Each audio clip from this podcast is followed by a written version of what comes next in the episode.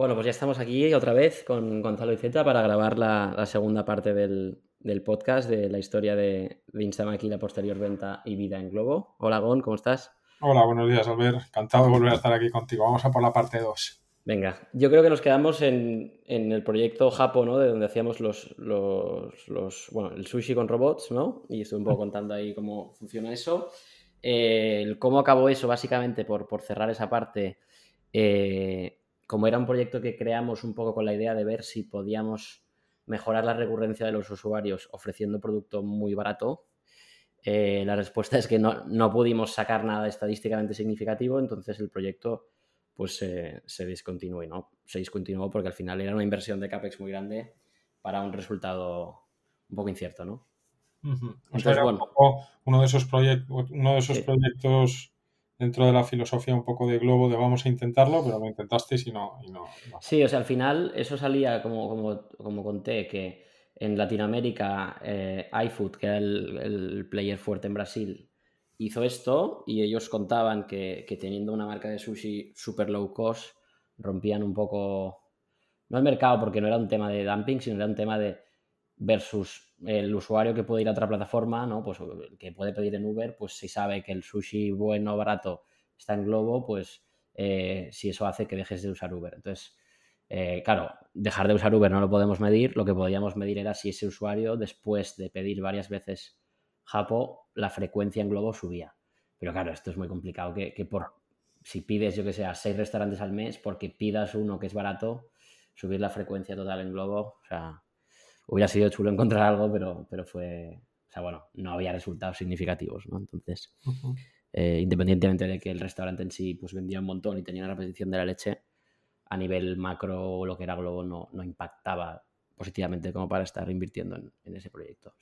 Oye, y entonces, para cerrar la etapa de Instamaki, ¿tú vendes el 100% de la compañía a Globo o te quedas con algo dentro de Globo, estando ya trabajando para Globo? No, o sea, lo que hicimos fue vender el 100%, lo que pasa es que nos pagaron en acciones de Globo. Entonces, para mí, que, bueno, que hay gente que, cuando pasa esto lo ve como algo malo, como mi mentalidad era que estábamos vendiendo pronto, eh, pero era una buena oportunidad, pues yo lo vi bien en el sentido de, hostia, si yo ahora voy a estar trabajando en Globo, mm, por mi forma de entender el, trabajo, por así decir, ¿no? que, para mí es parte central de mi vida, pues ya, me, ya lo veía bien el, oye, voy a estar en una compañía que, yo me voy a sentir parte y tengo un incentivo a, darlo todo, ¿no? Porque, bueno, pues yo para estar currando, entre comillas, a, medias, pues, pues bueno, no, no, me motiva tanto, ¿no? Entonces, eh, aunque lo vendimos todo, pues yo me sentía parte igual de, de todos los proyectos que hacíamos, ¿no?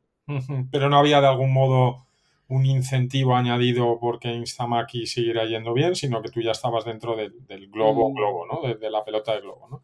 Bueno, o sea, en verdad el, el closing fue como en dos partes y cuando nos compraron a nosotros hubo unos meses en que había como unos objetivos y había un rango de precio que nos pagaban a los, a los fundadores eh, que sí que estaba vinculado a resultados de unos tres o cuatro meses, si no me acuerdo mal. Y entonces fueron cuatro meses de sprint que, ahí pues rompimos todos los, los goals y entonces cobramos el, máximo, por así decirlo, pero todo en acciones. Qué bueno. Oye, entonces aterrizas en Globo, te sientas, sales de, de, digamos, de, ser tu propio jefe, de trabajar desde, desde las dark kitchens o desde casa, a entrar en, en, un grupo pues que ya imagino que por aquel entonces era, era grande. ¿Cuántas personas erais en Globo? Pues no te sé decir exactamente, pero así a nivel orden de magnitud, pues 300 quizá. 300, ¿no? Entonces tú llegas 300 ahí. por ahí, sí. Te sientas y, ¿qué te dicen?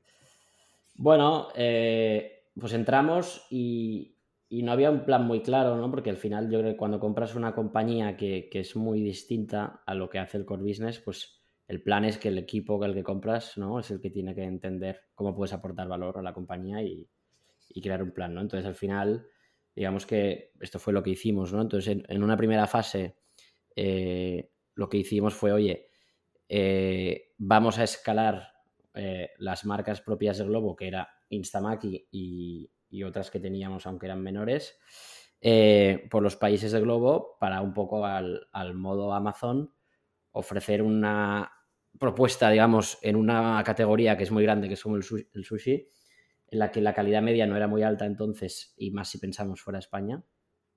Eh, entonces, que eso aportaría valor a la plataforma como, como, como, marketplace, ¿no? O sea, si al final una categoría fuerte tienes marca propia y controlas una buena calidad a un precio razonable, pues era un poco la, la, lógica de la compra, ¿no?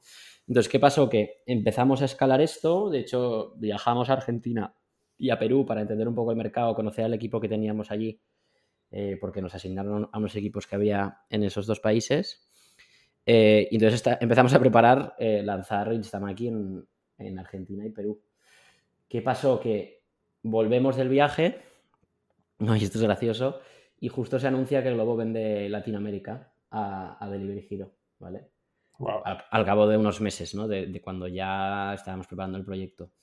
Eh, entonces esto vuelve a cambiar los planes y, y, entonces todo esto que habíamos planificado pues lo centramos en crecer en Europa y cuando estábamos empezando a desarrollar el plan de crecer en Europa, pues llega el COVID, ¿vale? O sea, al final era como que cada vez que intentábamos algo, pasaba algo a nivel macro que, nos hacía cambiar de timón, ¿no? Entonces, ahí cuando llega el COVID, ¿no? Al final eh, hacemos un cambio estratégico también para adaptarnos, que es por un lado, eh, Jan, que era mi socio de Instamaki, se, se pone a, digamos, aguantar el golpe y gestionar Instamaki y yo empiezo a pensar en proyectos un poco más escalables en el sentido de que nos dimos cuenta que a la que empezábamos a intentar escalar Instamaki dentro de Globo, pues claro, esta será una empresa que tiene un modelo de negocio muy distinto, que no tiene CAPEX, que no está acostumbrada a trabajar con blue collars, con lo cual todos los procesos de gestión de personal son muy distintos, que aunque trabaja mucha gente, trabaja mucha gente de oficina y las dinámicas son distintas, entonces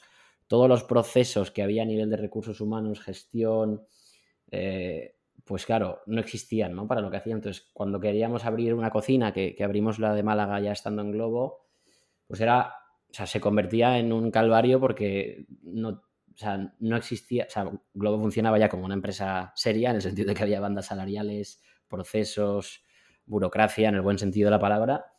Y claro, todo esto no estaba adaptado a los perfiles, ¿no? Entonces, la gestión se empezó a convertir en muy jodida, entonces al final en un negocio de poco margen ya esto lo empieza a complicar y, te quita agilidad.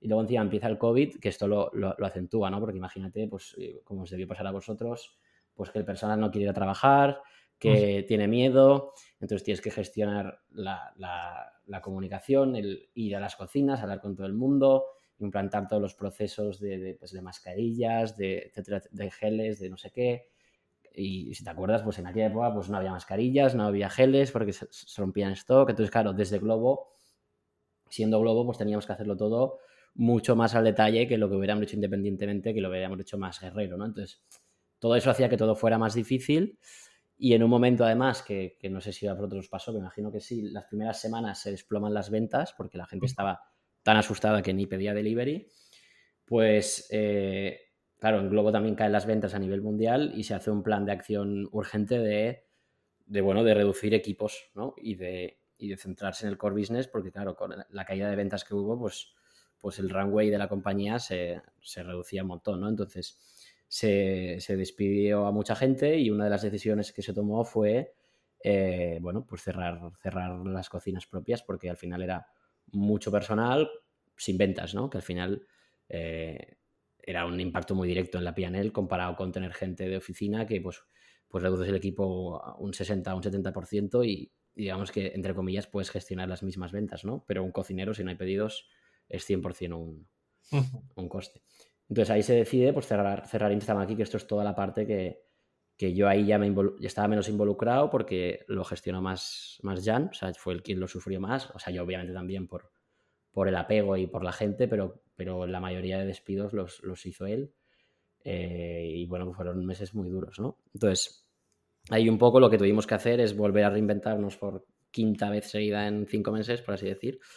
Y, y entonces lo que fue es, oye, los que nos hemos quedado, porque nos quedamos un, equipo pequeño, eh, que éramos, no sé, tres, cuatro, cinco personas, ¿cómo le damos la vuelta a esto en el sentido de, oye, ¿qué negocio podemos crear que siga cumpliendo el objetivo de ofrecer eh, un producto en categorías clave de calidad para Globo, pero de una forma en que las cocinas no las pongamos nosotros, ¿no? Entonces ahí un poco dándole la vuelta al, modelo, yo creo que fuimos los primeros en inventarnos esto que ahora está de moda de las franquicias virtuales, etcétera, ¿no? Y, y esto es muy gracioso porque hace como un año así, eh, recuperábamos unas fotos que hicimos en, casa de mi jefa, que fuimos allá a comer en plan, oye, vamos a darle la vuelta al coco y, nos inventamos un modelo de cero.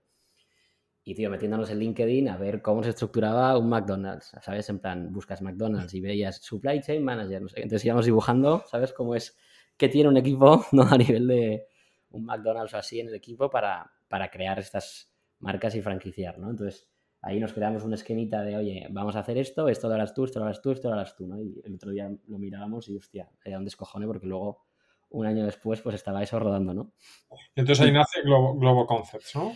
Sí, o sea, ahí lo que, lo que, se, lo que se nos ocurrió era, oye, eh, en pleno COVID, eh, hostia, tenemos infraestructura y know-how interno de crear marcas eh, y luego tenemos pensando en el, gorro de Globo, tenemos un montón de restaurantes que trabajan con Globo, con lo cual ya saben hacer delivery, pero que su sala está vacía por el COVID, ¿no? Entonces lo que pensamos es, hostia, si a esta gente le damos marcas que hacemos nosotros bien hechas, le vas a dar un revenue extra que en esta época les va a venir muy bien. Y a nosotros nos ayuda a tener este contenido que nos hacía falta, especialmente en ciudades fuera de las Tier 1, digamos, mm. eh, que no existía, ¿no? Entonces, esta idea que, es muy así, muy ambiciosa y, muy genérica, pues dijimos, oye, ¿esto cómo se prueba? Mira, tenemos el obrador de Instagram aquí, entonces mm, decidimos ir a por burritos y dijimos, mira, nos vamos a poner a producir las carnes, las salsas, todo, que uno se ponga a llamar a restaurantes de Barcelona, el que diga que quiere vender nuestros burritos, eh, le empezamos a vender desde el obrador como si fuéramos su proveedor, todo ya envasado al vacío y cocinado y que solo tengan que regenerar y, y, vender, ¿no? Entonces, el cómo pusimos esto en marcha, pues fue pues como si te sientas con cuatro amigos y dices, vamos a hacer esto, porque al final, obviamente ya trabajábamos en Globo, pero nuestro rol hasta entonces no había sido este y fue, mira, tú llamas, tú haces esto, tú ves al obrador y tú no sé qué, ¿no? Entonces fue un poco así a lo loco y convencimos a dos o tres restaurantes, empezaron a vender, empezaron a comprarnos todo y así empezamos, o sea, el proyecto que luego se convirtió, y ahora veremos, ¿no? En algo muy escalable, con procesos, con un montón de, de, third parties involucradas, pues empezó eh, con nosotros y, contratando a un Inter, que era Alex, que ahora es mi socio en Bertos.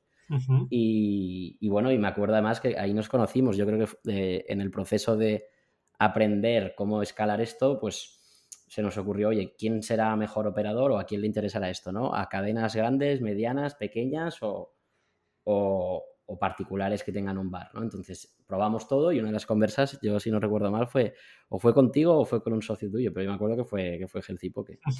Yo me acuerdo perfectamente. Al final es curioso porque cuando te, viene una empresa que, ya es relativamente grande y te viene con, un concepto que es completamente nuevo, eh, la impresión que da es que está hiper trabajado, que el modelo es muy claro, etcétera. Pero luego cuando tienes la oportunidad de saber cómo nació, al final la base de todo suele ser terriblemente sencillo. Perdona que me vaya por ahí, Albert, pero, no, no, no, pero es verdad.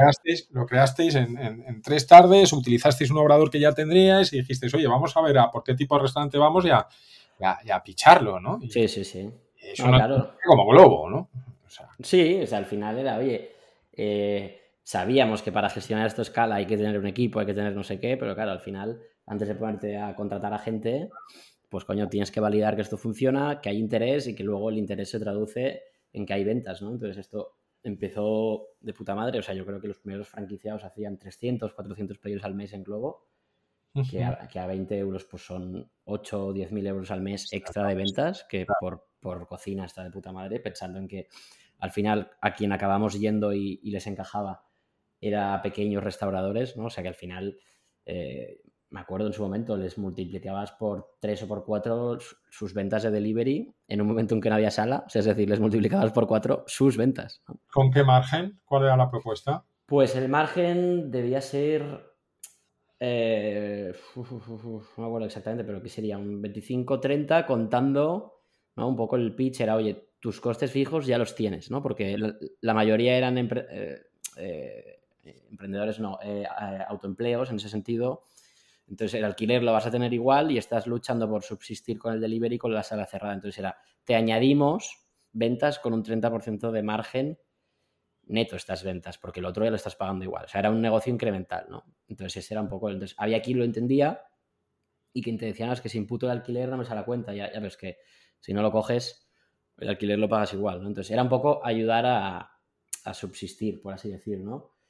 Entonces ahí eh, el proyecto, te digo por un lado, que empezó así de, de, estar por casa, pero la ambición era, era brutal, ¿no? Entonces, desde que abrimos el primer franquiciado, porque esto hicimos como una presentación interna, hasta, o sea, en los siguientes 12 meses teníamos mil restaurantes, o sea, en, 12 meses, por, en cinco países. O sea, fue, fue un año loquísimo que, yo creo que es donde he aprendido más. Entonces, ¿cómo evolucionó esto? Es, oye, el, obrador al final yo creo que llegó a surtir a unos 30 o 40 restaurantes y claro, un obrador que no estaba pensado para eso, pues imagínate, o sea, teníamos una persona haciendo picking y, entregas por toda España y no teníamos reparto propio ni mucho menos. Entonces, era gestionando transportistas mm, de la forma más chapucera que te puedas imaginar pero bueno, nos habíamos montado en, nuestro Google Sheets, pues una serie de procesos manuales para coordinar todas las, todas las, rutas y todo. Y imagínate, ¿no? Lo que te decía de reconversión. E, esto lo hacía Alejandro, que era el que era el, encargado de uno de los locales de Instamaki. O sea, que nunca había hecho nada de logística ni, ni, ni, nada de producción, pues se metió, se le dio la manta a la cabeza y estuvo ahí coordinando el obrador y los envíos ¿no? Eh, con los franquiciados. Entonces, bueno, al final eran ejemplos de, reconversión, de, gente que creía en el proyecto y que ya habíamos vivido pues, muchos cambios por, porque el mercado cambia y que era, venga, ¿qué toca hacer ahora? ¿no? Y, bueno, y nos arrimábamos el hombro todos y, le damos caña. Entonces, estaba claro que de cara al al partner funcionaba y, lo quería y tal, eh, vais a por categorías que sabéis que tienen, que tienen hueco dentro de Globo, los burritos, etcétera, etcétera, etcétera. ¿Cómo, se miden estas, estas nuevas unidades de negocio dentro de, de, Globo? ¿Os ponen unos, unos goals y con un margen concreto? ¿Lleva su el independiente? Sí, depende de la etapa, pues tienes unos goals distintos, ¿no? O sea, en esa época el objetivo era, o sea, el por qué hicimos esto, lo que hicimos básicamente era lo, que te decía, pero visto más analíticamente es, oye, vimos que en ciudades como Madrid, Barcelona, Roma, Milán, Bucarest, ¿no? Veías eh, un usuario, o sea, primero, ¿qué penetración de mercado tiene Globo? ¿Vale? Y veías que, yo qué sé, el X% de la población ha usado Globo. Eso por un lado. Y luego, por otro lado, ¿cuántos pedidos al mes de media hace uno de esos eh, habitantes que usa Globo? ¿Vale? En Globo. Entonces veíamos que había una correlación entre eh, el número de restaurantes disponibles en la app y estas dos métricas. ¿Vale? Y entonces, cuando tú ibas a ciudades cada vez más pequeñas, había menos oferta mm. y había menos demanda en relativo ¿eh? a la población. O sea, la penetración en porcentaje era menor y el uso de la app era menor. Y esto, en verdad, si lo, si lo llevas al absurdo, tiene mucho sentido, porque tú imagínate un pueblo perdido en el monte en que solo hay una pizzería, ¿vale? Entonces, ¿tú para qué vas a usar Globo? Si a, ese tío en un pueblo tan pequeño seguramente ya lo conoces y le llamas y te la trae a casa, ¿vale? Imagínate que usas Globo para pedir en esa pizzería, ¿vale? Eh, ¿Cuántas veces vas a pedir Globo al mes? Pues las veces que pedirías en una pizzería, porque no tienes un servicio con tanta variedad, tanta variedad de precio, de oferta, eh, para poder variar, ¿no? Entonces, claro, si esto vas viendo los grises en medio, pues tiene lógica, ¿no? Vas a una ciudad mediana pero también pequeñita, digamos, o sea, una ciudad pequeña, pero un poco más grande, que tiene una pizzería, una, una de hamburguesas y una de ensalada, pues lo usa más gente y la frecuencia es mayor, pero no se parece en nada a un Barcelona-Madrid, mm. donde tienes eh, tropecientos restaurantes en cada categoría y dentro de la categoría tropecientas variedades de precio. Entonces, pues esto, vimos que la correlación del uso de la app iba muy en línea con el número de restaurantes. Y no era un tema de que Globo no fuera fuerte en la ciudad, sino que simplemente Globo metía todo lo que había en la ciudad. Entonces, si ya no había más restaurantes, no puedes hacer nada, ¿no? Entonces, en su momento, Globo empezó a crear infraestructura de cocinas, ¿no? Lo que, lo que se llamaba Dark Kitchens, que mm. luego subalquilaba restaurantes para ayudar a esto. O sea, era, oye, en zonas en que me falta oferta, si monto yo una super cocina y a gente que conozco que le va bien en el centro de la ciudad o en otra ciudad, les propongo venir, expandiros aquí, os lo pongo fácil porque no tenéis que invertir en CAPEX. Entonces, esto fue una de las formas que, perseguía Globo para mejorar el contenido, o sea, la, densidad de contenido que llamábamos, ¿no? Entonces, la otra fue, coño, cuando nadie quiere mover aquí, moverse aquí, lo que voy a hacer es que los que ya están aquí operen las marcas que necesito. Entonces, lo que hicimos fue crear marcas de las 10, 20 categorías que estaban presentes en las ciudades más grandes, ¿no? Pues burrito, eh, sushi po que lo descartamos porque la operativa sabíamos que era muy compleja, porque es producto fresco, eh, pescado, que, que, tiene mucha merma y márgenes más jodidos. Entonces, pues hicimos burritos, pitas, kebabs, milanesas, eh, bueno, hamburguesas. De todo. O sea, al final era, oye, íbamos a, estas ciudades tops, qué categorías más grandes son las que se venden y analizábamos, oye, de esta categoría podemos hacer algo con cara y ojos escalable, con buen margen, porque al final tú al, al franquiciado era el mismo al que le ibas a vender el burrito que lo otro. Entonces, si una tenía menos margen, él te decía, no, pues quiero la otra. Entonces, poníamos unos mínimos de, de KPIs para, lanzar la marca o no, ¿no?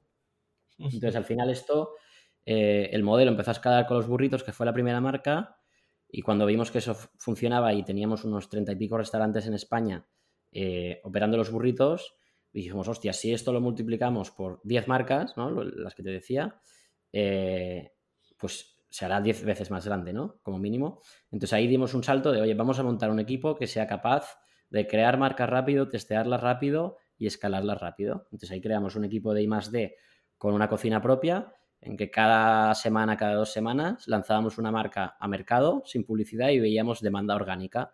Si pasaba X KPIs, eh, la pasábamos a otro equipo para que hiciera el branding, para que buscara a los proveedores a nivel escala, etcétera. Y si no pasaba unos KPIs, la iterábamos hasta que decíamos, oye, esto no hay manera, o ahora ya pasan los, los mínimos, ¿no? Entonces empezamos a montar equipos para esto y acabamos montando pues un equipo de branding interno que era como una agencia que cada semana pues hacían pues una, un, branding para una marca nueva, pues desde la imagen de marca, logos, diseño de packaging, bolsas, un poco todo, y el storytelling, fotos para la app, etcétera. O sea, al, al, franquiciado le dábamos todo hecho, él solo tenía que operar, ¿no? Luego teníamos un equipo de operaciones que trabajaba en la cocina esta de test, diseñando las operaciones, creando manuales, para los franquiciados. Eh, luego un equipo de entrenadores para, que mandábamos a las cocinas para que formaran a los chefs. Luego esto se digitalizó y las clases eran online. O sea, fuimos evolucionando todas las patas que tiene un McDonald's, por así decir, pero en un modelo en que habríamos, en el momento pico, yo creo que habríamos 30, 40 restaurantes a la semana. Una locura.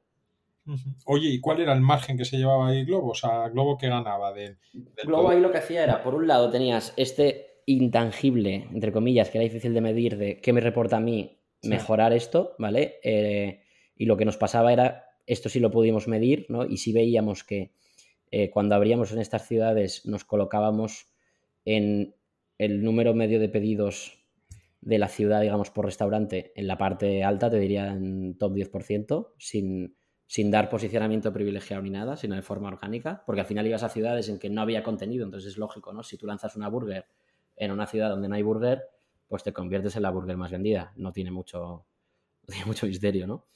Eh, entonces, esto por un lado, y luego Globo lo que se llevaba ahí era, nosotros le cobrábamos la comisión normal, ¿no?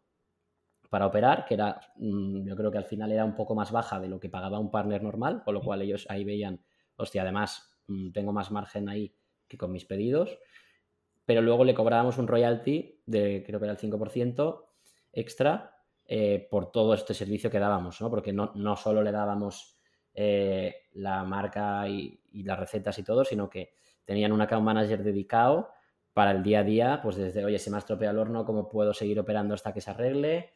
Les, montamos un centro de distribución, es decir, eh, trabajamos con, empezamos a trabajar con Javi Logistics, que es el operador logístico de McDonald's.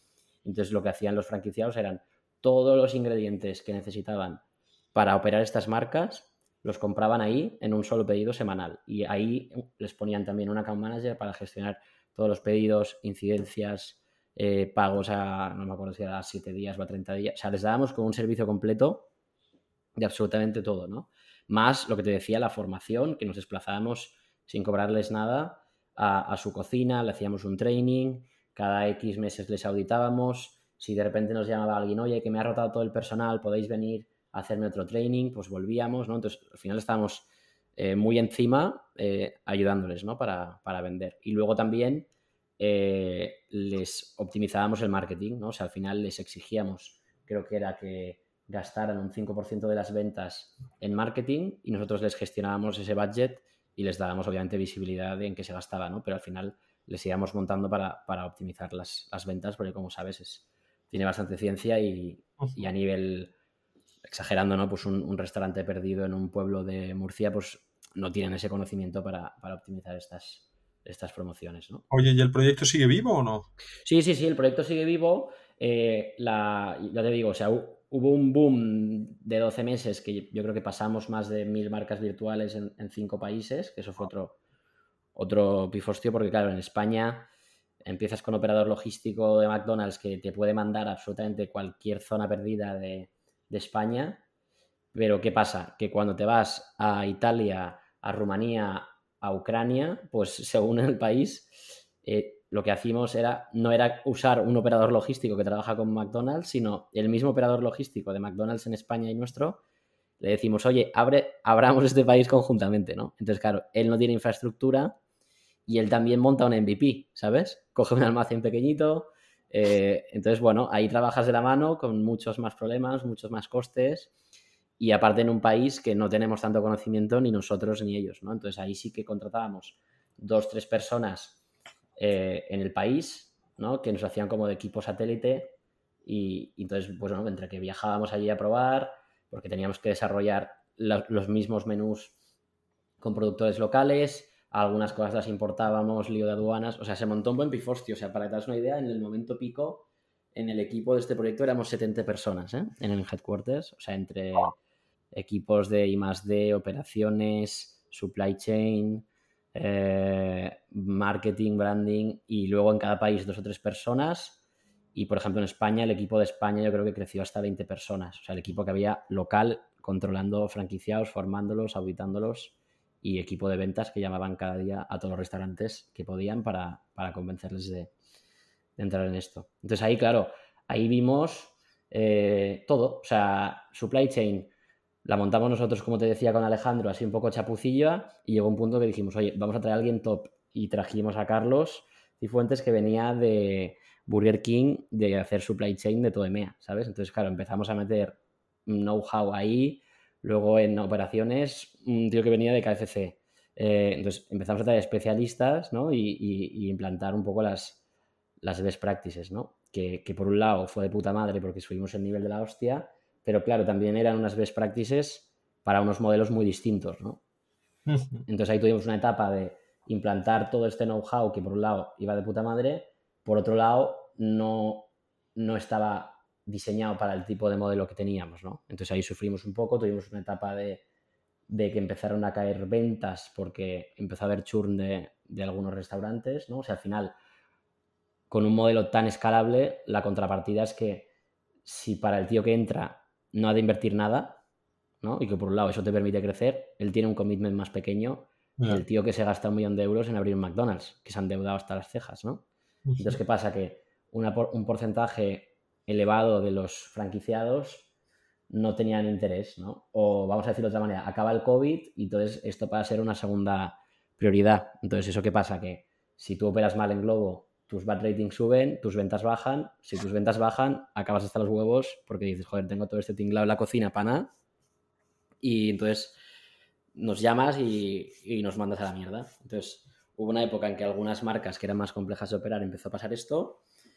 El, proyecto, digamos, cambió un poco el foco. En vez de abrir más marcas y firmar más restaurantes, vamos a centrarnos en optimizar lo que tenemos, dar mejor servicio, que ellos vendan más, ¿no? O sea, un poco ordenar la casa de todo el caos que habíamos generado con tanto crecimiento. Entonces, ahora están en esta fase de, seguir ordenando, han cerrado algunas marcas, han, algunos franquiciados se han ido o se les ha echado si no operaban bien, ¿no? y un poco mejorar la, calidad media del output, ¿no? que al final cuando pasas, claro, nadie ha abierto mil restaurantes en 12 ah. meses, ¿no? entonces claro, toda esa locura, pues bueno, ya lo sabes, cuando se crece rápido, pues el, propio modelo genera ineficiencias o, imperfecciones, ¿no? Oye, y, por, volver un poco a ti, o sea, entras en Globo, eh, eh, te pones a llevar esto de Globo Concepts después de, esa primera etapa que nos has comentado, pero luego, sin embargo, vuelves a dar un salto dentro de Globo para, llevar otro, otro proyecto, ¿no? Eso, ¿qué ocurre ahí? ¿Por qué cambias? Y a todo esto, ¿dónde queda tu socio? Pues Bueno, Jan estuvo también cuando, cuando cerró lo de Instamaki. Eh, bueno, obviamente él, como tuvo que gestionar toda la parte más directa de despidos y todo, pues fue más duro, ¿no? Entonces, eh, él se acabó reubicando en la parte legal de Globo, porque él es abogado, entonces se, puso un poco en, una parte más, más tranquila, yo creo, después, de, después del huracán de, tres años y medio de Instamaki y luego la parte tan dura del COVID con, con Instamaki. Y, yo lo que pasó es que cuando empezó esta fase que te decía de consolidar el negocio, ordenar, pues no es lo que mejor se me da a mí, ¿no? Entonces, ahí un poco pues una conversación abierta con, con mi jefa. Eh, yo sabía que había proyectos nuevos dentro del departamento y, yo pedí, oye, ya que la fase que viene ahora ni soy la mejor persona para, para liderarla, ni me gusta tanto, ¿por qué no me muevo a, un proyecto que se estaba, digamos, preparando, que me hacía más ilusión? Y, ponemos a una persona que trabajaba también con nosotros eh, a llevarlo, que es Quentin, y lo está llevando él, que él venía de llevar toda la parte de Dark Kitchens y es una persona pues mucho más ordenada y más estricta en el proceso que, yo, que yo soy de crear eh, algo de cero, ¿no? Y entonces das el salto a... Bueno, a lo que, a lo que fue Globo Ventures, que ahí es donde yo creo que nos conocimos de verdad, más allá de, la interacción que habíamos tenido en su momento. Y ahí un poco el proyecto eh, con la misma línea de lo que te decía antes, ¿no? En, este paraguas que, llamábamos Food Innovation, que era un departamento en que lo que buscábamos era crear contenido que, mejorara, ¿no? Lo que te decía, eh, a largo plazo la penetración y uso de la app en ciudades más pequeñas, lo que decidimos es, oye, hemos intentado poner Dark Kitchens para facilitar la movilidad, la expansión de las cadenas que funcionan bien.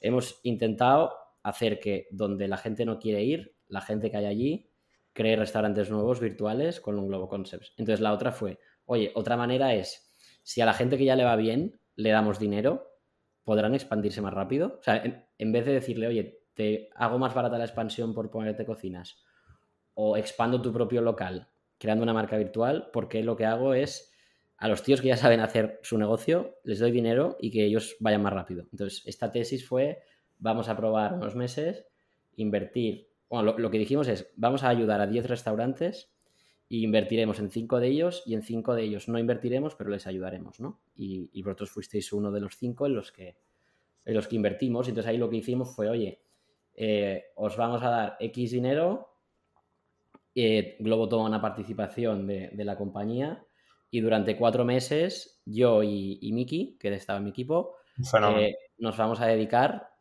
a ayudaros en lo que creáis que os podemos ayudar, ¿no? Entonces, pues como teníamos la experiencia, Miki, de, haber montado todas las, las, cocinas fantasma de Globo, pues eh, era experto en, maquinaria, en CAPEX, licencias, etcétera. Y yo, pues desde Instamaki al proyecto de Concepts, pues, pues la parte de operaciones, la parte de montar una supply chain escalable, bueno, al final un poco de todo. Eh, pues nos sentábamos como hicimos con vosotros y era, oye, ¿en qué os podemos ayudar? ¿no? Entonces, pues con vosotros os ayudamos a, a entender mejor los datos, porque claro, al final dos personas full time con acceso a los datos de Healthy Poke en Globo, pues os podemos ayudar a entender bien vuestras cortes de repetición, a diferencias entre tiendas, ciudades, eh, bueno, ¿no? Pues como, como, si fuera vuestro canal propio, que veríais vuestro canal, vuestros detalles del e-commerce, por así decir, pues os ayudábamos a entender mejor el reporting, a optimizar promociones, etcétera. Pero bueno, había gente luego que nos pedía, oye, eh, ¿cuál es la ciudad óptima para expandir siguiente?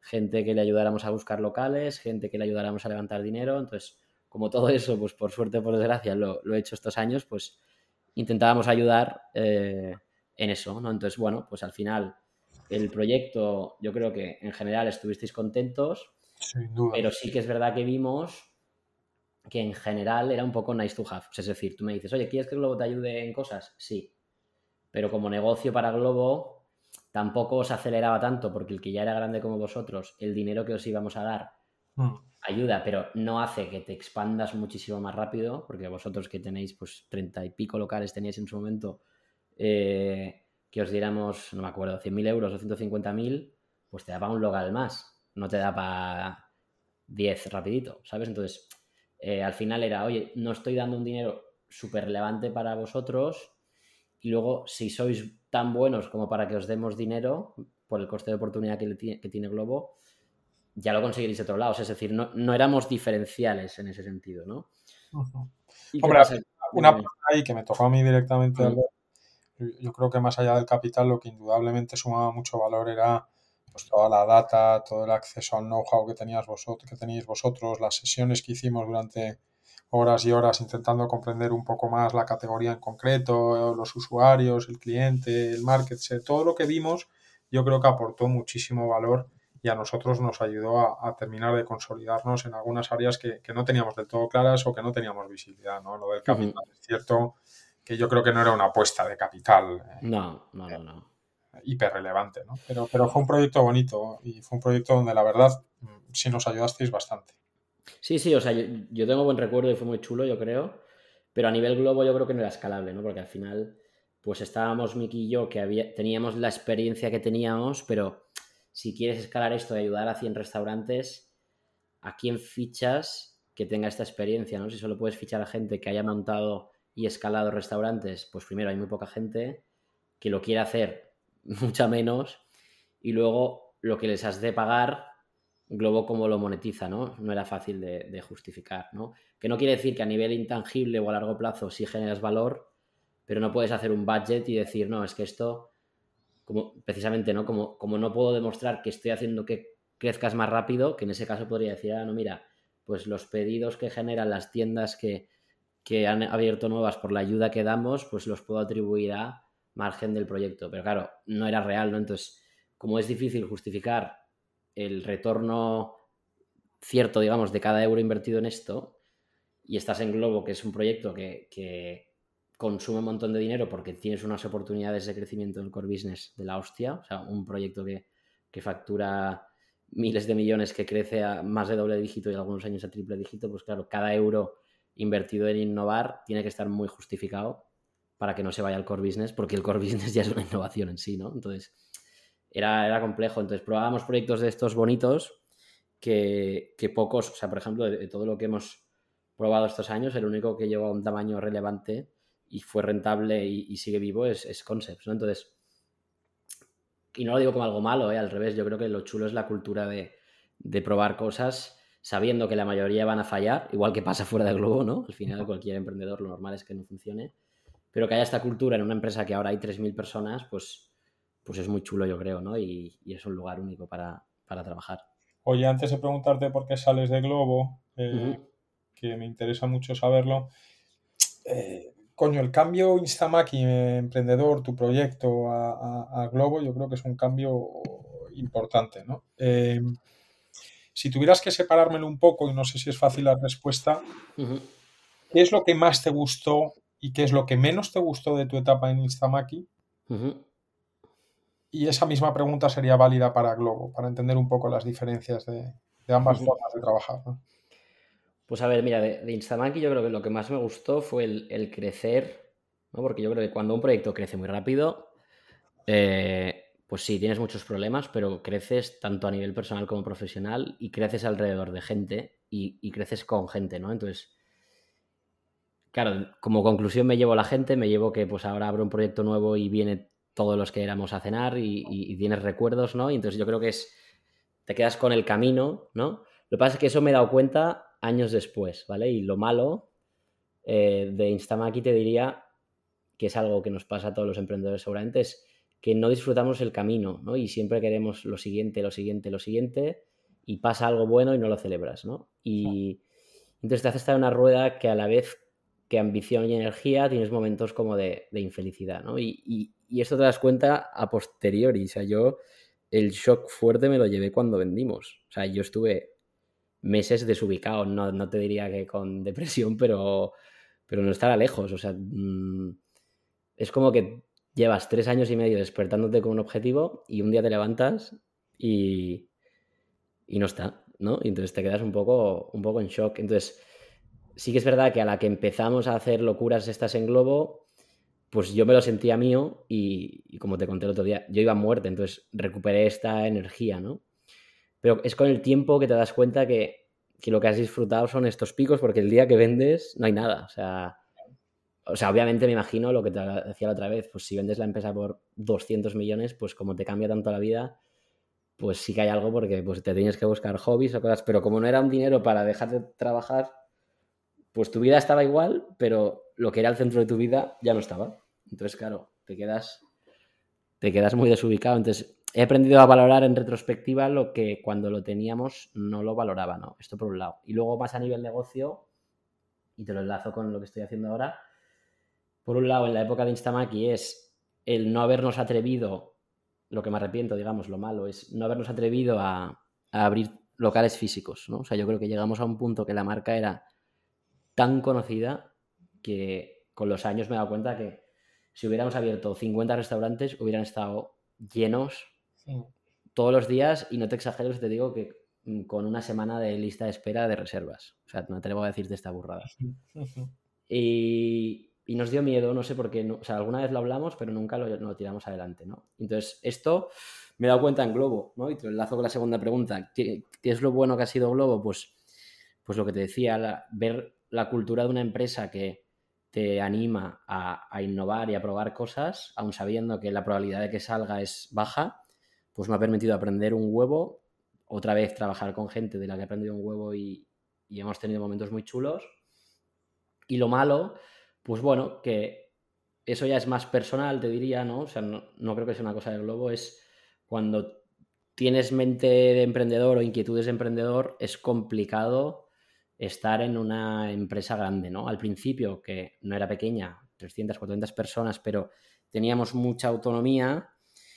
Pero claro, cuando un proyecto empieza a ser grande dentro de una empresa grande, como nos pasó en Concepts, entras en mucho management o reporting, ¿no? Entonces, alguien que vive todo a muerte a nivel emprendedor, yo me he dado cuenta, al menos en mi caso, que yo no soy bueno en la, política, por así decirlo, interna y estas cosas, ¿no? Entonces, eh, cuando tú estás acostumbrado a ir a muerte contra el mercado, a ir a muerte contra todo para sobrevivir, claro, dentro de una empresa, ir a muerte contra todo el mundo y no aceptar un no, mm. pues es duro porque tú no puedes eh, ir a cada reunión con, con gente la organización como si fuera la guerra. Y yo, es lo que hacía al principio, ¿no? Entonces acababa yo muy quemado, frustrado y, no funcionaba, ¿no? Porque al final, eh, pues tú cuando eres emprendedor te dicen que no y tú no paras. Entonces, claro, en una empresa, cuando te dicen que no cinco veces, se genera tensión, ¿no? Entonces, eh, no, no es que me odiaran, pero hago la broma de que, pues hombre, algún departamento lo tenía bastante quemado, ¿no? Luego, obviamente, con el tiempo aprendes a gestionarlo mejor y, bueno, yo qué sé, ¿sabes? O sea, con, Legal, que me había dado muchos palos, pues somos tan amigos, ¿no? Y es con los que más sigo hablando, por ejemplo, después de irme, pero, pero bueno, que hay etapas duras, ¿no? Y entonces, uniendo un poco todo esto, eh, pues bueno, ahora lo que estoy haciendo es. Bueno, espera, espera, antes de que Vale, vale, vale, dale, voy por las ramas. Tú, tú, cambias Instamaki por unas acciones dentro del Globo ¿O cómo queda ese tema? O sea, ¿estás sí, sí, sí. O sea, yo. Dentro? Sí, exacto. Yo soy.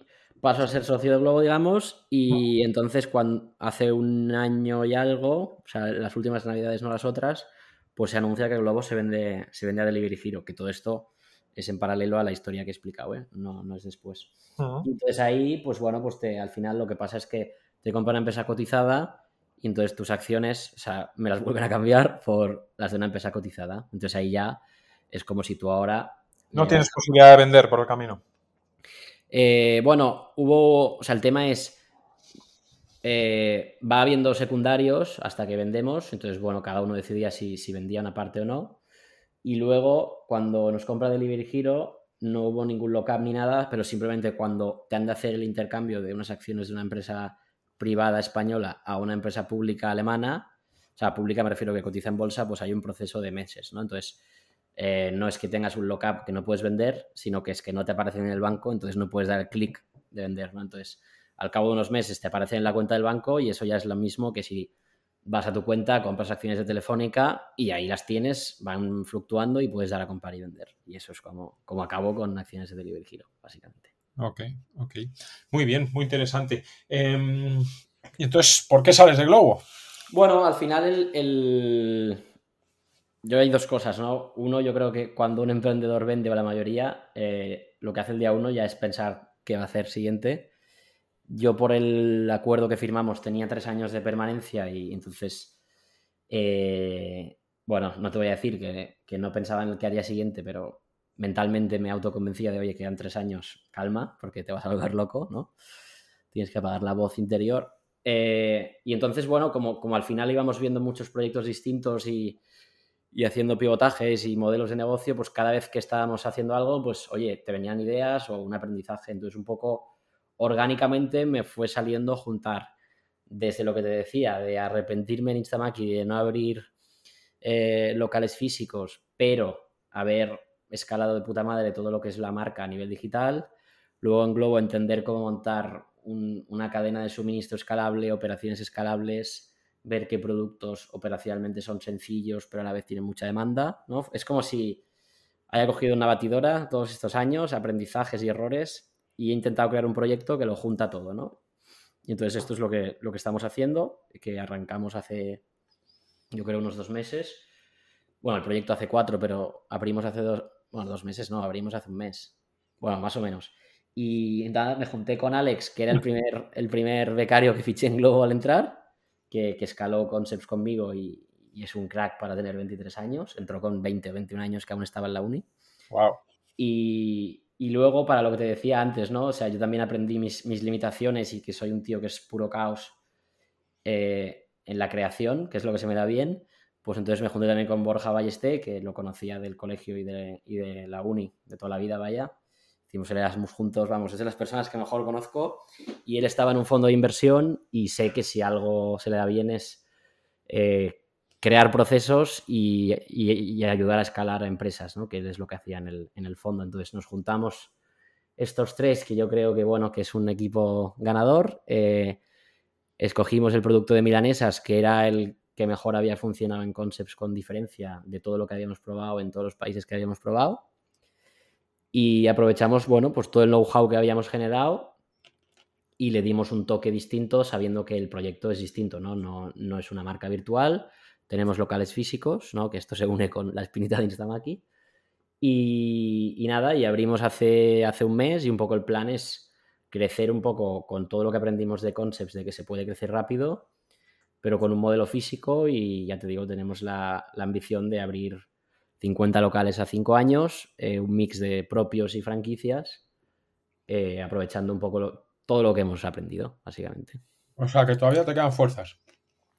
Bueno, no, no, al revés. Yo, yo, creo que aunque estos tres años en Globo han sido, no te voy a decir, es que me parece una barbaridad decir un descanso porque he trabajado igual más que Instamaki, pero mentalmente la parte de emprender, aunque, sí. aunque yo, yo, creo que han sido microemprendimientos dentro de Globo, la fatiga mental de lo que hablábamos antes fuera de, de micro, ¿no? De mirar la cuenta del banco cada día y ver que solo baja, eso no lo tienes cuando estás en Globo, ¿no? Entonces, eh, pues eso estaba reseteado, ¿no? Y ahora volviendo, volviendo al barro y a, y a sufrir, ¿no? ¿Eres, ¿Eres, ¿Eres, feliz con lo que haces ahora? Joder, pues mira, el otro día que me visitó el equipo de Globo me preguntaban, digo, tío, o sea, no he tenido ni un microsegundo para pensar que no. O sea, es decir, estoy tan feliz que ni me lo he planteado si, si estoy esto. No, no, y más feliz que nunca. Y estás bajando al barro como a ti te gusta y entendiendo... Sí, sí, sí. Sí, pero, pero con matices, ¿no? Porque yo creo que ahora eh, yo siempre digo, ¿no? Que un negocio de restauración que no dependa de ti, depende de ti, ¿no? O sea, es decir, una cosa es que tengas que estar en todo y otra cosa es que si, si no delegas para controlar todo, mm, es una trampa que te haces a ti mismo, ¿no? Entonces, pues oye, eh, a diferencia de Instamaki, que quizá estábamos físicamente demasiado en todo, ¿no? Si no dejas de que dependa de ti, pues nunca va a hacerlo, ¿no? Entonces lo que hacemos es, pues, estar, pero no estamos en absolutamente todos los turnos. Eh, obviamente, el turno que no estamos, estamos con las cámaras y el software actualizando F5, F5, viendo lo que pasa, ¿no? O, o, va uno de los tres, pero no estamos los tres, porque claro, si te pones tres personas en cocina, en un local que hay dos o tres personas por servicio, ya estás eh, haciendo más que ellos, ¿no? Entonces, claro, ya depende de ti, ¿no? O sea, no, no tiene sentido. Entonces, creando mucho proceso para, para que no haga falta estar, ¿no? Eh, estar vas a estar siempre porque el, hecho de crecer tan rápido significa que el local 1 tienes que hacer que vaya rápido porque no es que te quieras ir, es que ya estás haciendo las obras del 2 y tienes que estar en las obras porque eso sí que tienes que estar. Entonces, el hecho de querer correr te obliga a que los procesos que tienes que hacer son mucho más eh, robustos, pero claro, para diseñarlos tienes que estar ahí, ¿no? O sea, si no estás ahí y ves que te viene una señora a pedir café y se enfada porque no hay café después de comer, pues eso que haces, vas corriendo al corte inglés que hay al lado, compras un Nespresso y en el siguiente turno tienes una cafetera. Entonces, claro, esto no lo va a hacer. Señora, vuelva usted, señora, vuelva usted. Claro, no lo va a hacer el que está en caja, ¿sabes? Entonces, hasta que todo esto está rodado, te has enfrentado a todos los eh, problemas habidos y por haber y creas un protocolo o una respuesta para cada uno, pues claro, no puedes desvincularte, ¿no? Entonces, bueno, estamos en un mix híbrido de, estar y no estar, ¿no? No estás todo el turno, estás una hora, ves qué tal va, eh, te vas a casa, lo pones en la tele, ¿sabes? Bueno, vas, vas haciendo. Porque tú la idea, en cuanto consigáis un poco sentar las bases, que es llevar más la parte de expansión de, la compañía. No, mira, como nos hemos repartido, yo creo que es una forma... O sea, una de las cosas que hemos querido crear, eh, porque creo que lo he vivido en Globo y ojo, ¿eh? Otra vez, no es que no esté bien, es que no encaja con mi forma de gestionar o, emprender, es crear un proyecto que podamos ser muy pocos en la oficina, ¿vale? Entonces, eh, ahora somos tres personas, digamos, en oficina, los tres socios, por así decir, aunque estamos todo el día local. Entonces, ¿cómo nos lo repartimos? Claro, en teoría es CEO, COO y expansión, ¿vale? Pero eh, eh, no, da eso, ¿no? O sea, no da. es una forma muy difícil de separar porque el día a día tiene muchos grises, sobre todo cuando eres tan pequeño. Entonces, como nos lo repartimos es, yo me encargo de llenar el local, ¿vale? Y eso significa marketing, branding, concepto. Eh, Borja se encarga de que el local funcione, ¿vale? Que eso sí que es más fácil llamarle operaciones. Y Alex se encarga de abrir locales. Entonces, obviamente tampoco es 100% línea fina, ¿vale? Pero bueno, ahí es como intentamos que la inercia nos lleve a cada uno. Luego sí que es verdad que para que cada uno haga bien su parte, eh, en un momento tan inicial estamos todos en todo para aprender, ¿no? Y entender las bases y luego cada vez que cada uno se vaya separando más de la parte de los otros, ¿no? Pero yo qué sé, aunque Borja se encargue de operaciones o yo de marketing o el concepto, pues coño, lo estamos pariendo entre los tres, ¿no? Entonces, y cuando hay que pensar, pues nos encerramos los tres y tres cabezas piensan mejor que una, ¿no? Luego la opinión o la decisión, pues seguramente en esa área pesa más la de uno, porque es la que invierte más tiempo en entender un poco los detalles y las implicaciones. Pero, pero también como tenemos diferentes experiencias en el sector, pues yo creo que también es bueno escucharnos, ¿no? Yo porque ya he vivido casi todo, Borja, por ejemplo, porque no lo ha tocado, entonces también trae ideas muy frescas. Eh, sin restricciones, por así decir, ¿no? no es porque se haga así, sino que te viene con cosas que, en un momento dices, joder, esto así, y luego dices, coño, claro. Y Alex, porque está en medio, ¿no? Tiene menos experiencia, pero a la vez lo único que ha vivido es la locura de Globo Concepts, ¿no? Entonces, pues también viene con ideas muy frescas y, con una visión quizá demasiado incluso falsa de que todo se puede hacer, porque él ha vivido solo un proyecto muy corto que, que todo ha salido de la hostia, ¿sabes? Entonces, eh, también te da una visión más inocente que también da que, salgan cosas chulas. Oye, te voy a preguntar ya para finalizar eh, varias preguntas, muy tu estilo. Eh, si quieres con un sí o no. Dale. O con, contestaciones breves. Em, ¿Emprender sí o no? Sí. ¿Delivery sí o no? Como complemento, sí. ¿Socios pronto? ¿Sí o no? ¿Cofundadores o inversores? Inversores. Eh, yo, te, o sea, yo te diría, si puedes no tener, mejor. A ver, desarrollanos ahí un poquito más. Inversores, no, hombre, porque al final yo creo que. O sea, si. Al final es un tema de riesgo, ¿no? Entonces, si para emprender un proyecto has de meter todo tu capital, tú ya estás corriendo mucho riesgo dedicando todos tus próximos años a eso. Entonces, yo te diría lo eficiente óptimo es eh, si es poner todo tu capital en riesgo o endeudarte, inversores sí. Porque no te queda otra en ese sentido, ¿no? Pero si el dinero que necesitas para arrancar, o dicho de otra manera, si puedes arrancar sin meter inversores, mejor. Ahora, si por no meter inversores no vas a poder probar lo que tú quieres, ¿no? Que es lo que nos hubiera pasado, si hubiéramos empezado más poco a poco, pues seguramente el modelo que quisiéramos validar estaría lejos del modelo que realmente creemos en él, pues no te sirve nada intentar validar A de una forma que sea C, ¿sabes? Entonces, porque el resultado no te va a dar lo que quieres. O sea, que igual por hacer una prueba low cost te da que no funciona y si lo hubieras hecho bien sí que funcionaría. Entonces yo creo que ahí es encontrar el balance y si para eso es necesario inversores, eh, pues no te queda otra. Clarísimo. Del 100% de tu tiempo, ¿cuánto dedicas a trabajar? El 100% que de lunes a domingo. Del 100%, tío. Imagino que tienes el, el, 150, el 150. O sea, lo que nos pasa, porque aún no hay procesos y orden y no estamos ordenados, porque creo que no es sano tampoco estar ordenados ahora, pues es que todo el día estamos trabajando. Y entonces uno de repente a las 7 de la tarde dice, me voy al gimnasio una hora, luego vuelvo. Pero porque luego vuelves al local, ¿sabes? Entonces, o es un sábado y estás allí. Entonces, como no hay días libres, pues de repente, pues si estás quemado, dices, oye, hoy, hoy lunes no contéis conmigo, que voy a descansar. ¿Por qué? Porque hay tanto caos y tantas cosas, desde llevar un local a estar abriendo otro, a estar buscando el tercero. A un sábado te llama un proveedor que falla, pues uno tiene que ir al macro. Pues tenemos unas vidas muy desordenadas. Entonces, mmm, hay mucho desorden. Entonces, te diría que es 100%, pero con la flexibilidad de, pues, si no hay ningún fuego abierto, ¿sabes? Eh, pues te tomas un descanso que solo faltaría, ¿no? Oye, ¿caja mínima siempre, siempre dentro de la compañía o te la juegas si hay un proyecto, tienda o, algo que... Mm, no, yo creo que, o sea, no, hemos fijado un número mínimo porque estamos muy lejos de cero, entonces, eh, bueno, yo creo que el, el objetivo es, claro, depende del negocio, ¿no? Pero tener un colchón que haga que con eso en el banco aunque pase la mayor hecatombe, llámale COVID, llámale lo que sea, no ponga en riesgo el negocio.